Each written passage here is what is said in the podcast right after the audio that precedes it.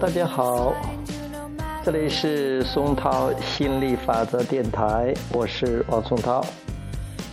今天给大家讲，把感觉当成一种彰显。太多的人喜欢感彰显，一直说要实现理想，实现梦想，要吸引金钱，吸引车。吸引房，吸引好的工作，吸引伴侣，他们把这种物质上的彰显当成了追求的目标。但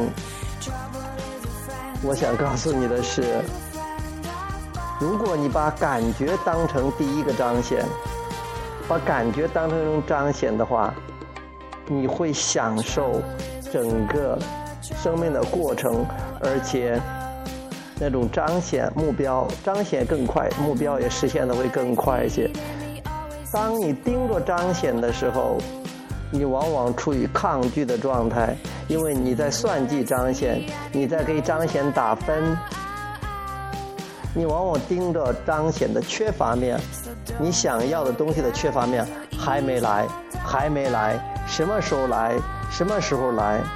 你这个处于抗拒的状态，只会让他。